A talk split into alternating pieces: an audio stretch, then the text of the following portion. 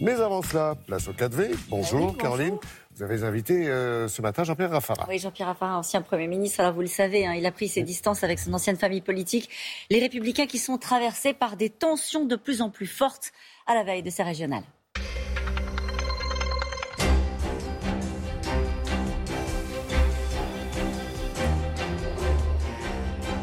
Bonjour Jean-Pierre Raffarin. Bonjour, Merci bonjour à d'avoir tous. accepté euh, notre invitation ce matin. On va rentrer dans le détail, mais juste votre sentiment quand vous regardez ce qui se passe au LR aujourd'hui. Moi, je suis hein, forcément triste et puis inquiet parce que euh, c'est très important dans notre démocratie d'avoir euh, des forces équilibrées. On est dans une situation assez étonnante. On a un président de la République qui est relativement fort dans les, dans les sondages, mais qui a un parti très faible.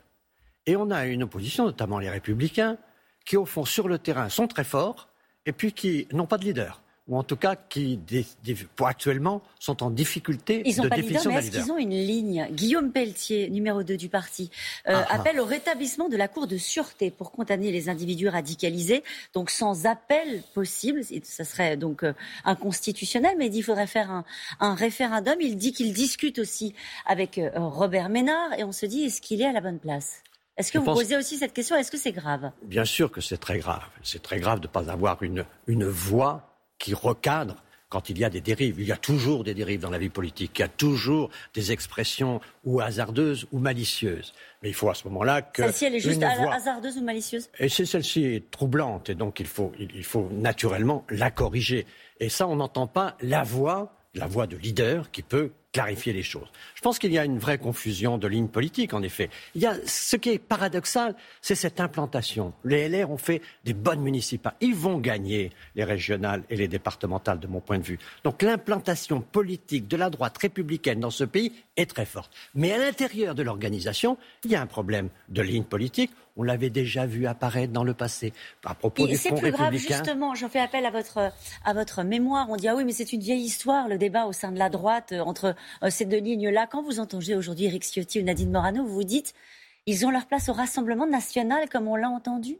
En tout cas, et il faut clarifier la ligne politique des républicains. Autrefois, quand il y avait ce genre de dérive, de mon point de vue, il y avait une voix, naturellement celle de Jacques Chirac, celle d'Alain Juppé, un certain nombre de leaders qui clarifiaient systématiquement les choses. La justice, c'est le respect du droit. On ne peut pas penser une justice sans appel. Ils sont où les leaders Ils ont quitté le parti, Jean-Pierre Raffarin? La plupart euh, d'un certain nombre de leaders qui sont des leaders, euh, je dirais, dans l'éthique de responsabilité. Max Weber disait éthique de conviction, éthique de responsabilité. Les républicains avaient vocation à se préparer à exercer les responsabilités. Et aujourd'hui, je les vois dans l'attaque, dans l'offensive. Je ne les vois pas toujours dans la proposition. Alors naturellement, on va attendre les régionales, parce qu'il y a Xavier Bertrand, il y a Valérie Pécresse, il y a un certain nombre de leaders. Il y a Michel Barnier, vous le mettez dans cette catégorie-là. Il dit aujourd'hui, euh, dans. Les Échos, où il a été votre ministre des Affaires étrangères, Absolument, Euh, il un dit ami. ce matin dans les échos sur euh, la présidentielle, je me prépare, je serai au rendez-vous. Alors on se dit, tiens, il ne faisait pas forcément partie, a priori, de cette catégorie de leader qui peut incarner un sursaut de la droite? En tout cas, il n'est pas ambigu sur la ligne politique. Il a l'expérience, il a la modération, il a la capacité de rassemblement et il a une dimension sociale forte. Donc il a des qualités.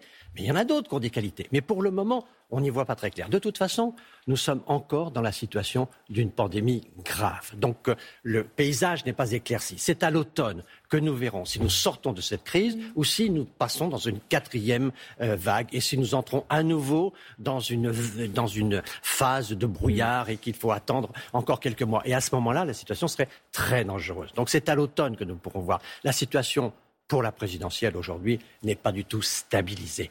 Mais les LR ont une implantation territoriale très très forte et il ne faut pas les sous-estimer de ce point de vue-là. Mais à la veille de ces régionales, comme vous dites, les LR regardent notamment en région euh, PACA euh, ce qui se passe du côté du Rassemblement national. Ils, sont donnés gagnants euh, dans cette région, notamment en région PACA. Ce serait un sujet historique pour un pays comme la France de voir une région basculer au Rassemblement national? On a déjà vu cela. On a déjà vu d'ailleurs aussi des gens qui avaient été exclus des républicains qui 98. s'étaient associés avec le Front National. J'étais à l'époque président des présidents de région et nous étions séparés des quatre quatre collègues qui avaient été élus avec les voix du Front National. Donc il faudra forcément une clarification.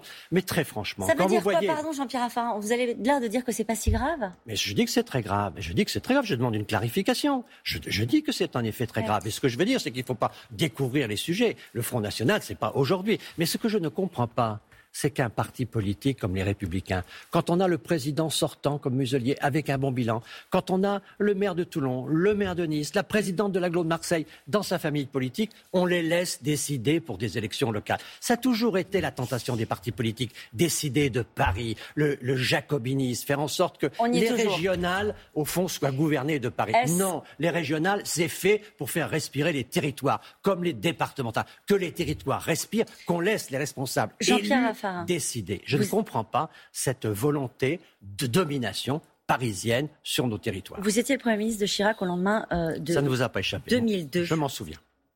Ça veut dire encore quelque chose, le Front républicain, aujourd'hui? Bien, bien, sûr, et ça va, ça va fonctionner encore. Aujourd'hui, on a un problème, c'est qu'il n'y a pas de candidat contre Macron provenant de la droite républicaine qui apparaît. Je, je, reconnais le travail de Xavier Bertrand, je vois tout ça. Ouais. Mais pour le moment, au fond, on est dans une sorte de duel assez fictif qui résume la vie politique française à Emmanuel Macron d'un oui. côté, Madame Le Pen de l'autre. Qui est un faux débat Ça ne sera pas ce duel-là à la je, je, je pense qu'il y a de grandes chances que ça change. Les choses ne se passent rarement comme elles sont prévues.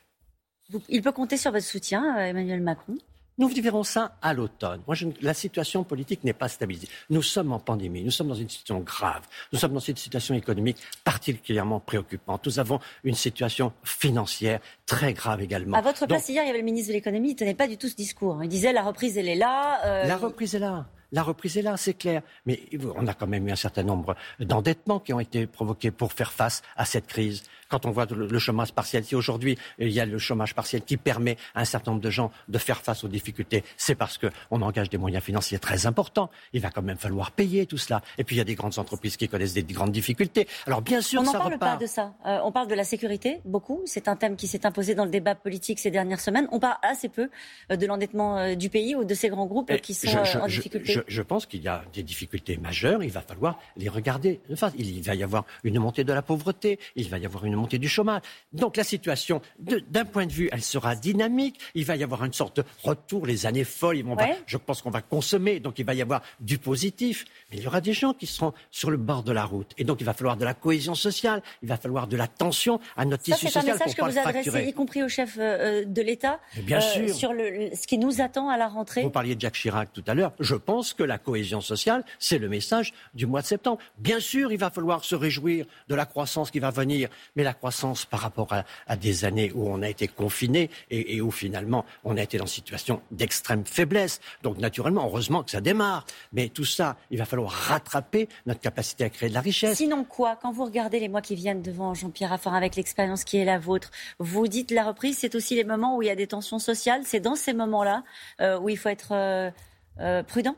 Je pense qu'il faut être tempéré, qu'il faut être, écoute, très respectueux des uns et des autres, parce que au fond, nous sommes dans une situation très très fragile. Et donc, euh, nous avons aujourd'hui de l'espoir d'avoir une croissance, une relance qui revient, Oui. mais pensons bien à notre tissu social. Pensons à ces jeunes étudiants qui ont eu une année difficile. Pensons aux agriculteurs qui ont aussi des années difficiles. Pensons à tous ces groupes qui vont voir la croissance revenir et qui quelquefois ne se sentiront pas concernés par ce retour de la croissance. c'est pas trop tôt pour partir en campagne quand on est président de la République à un an d'une élection? Dans un quinquennat, maintenant, la campagne, elle est quasiment permanente. Bon. Le, seul, le seul problème, c'est que je dis, ne nous affolons pas sur la situation présidentielle. Tant que nous ne sommes pas sortis de la pandémie, nous sommes dans une situation entre parenthèses. Nous sommes dans une bulle. Personne ne voit l'avenir avec lucidité. Si au mois de septembre, au mois d'octobre, la pandémie est derrière nous, alors là démarrera la campagne présidentielle. Et là s'engagera le match entre Emmanuel Macron et éventuellement la droite républicaine. Mais pour le moment, la droite républicaine n'a pas clarifié ni sa ligne politique, ni son leadership. Merci beaucoup Jean-Pierre Raffarin.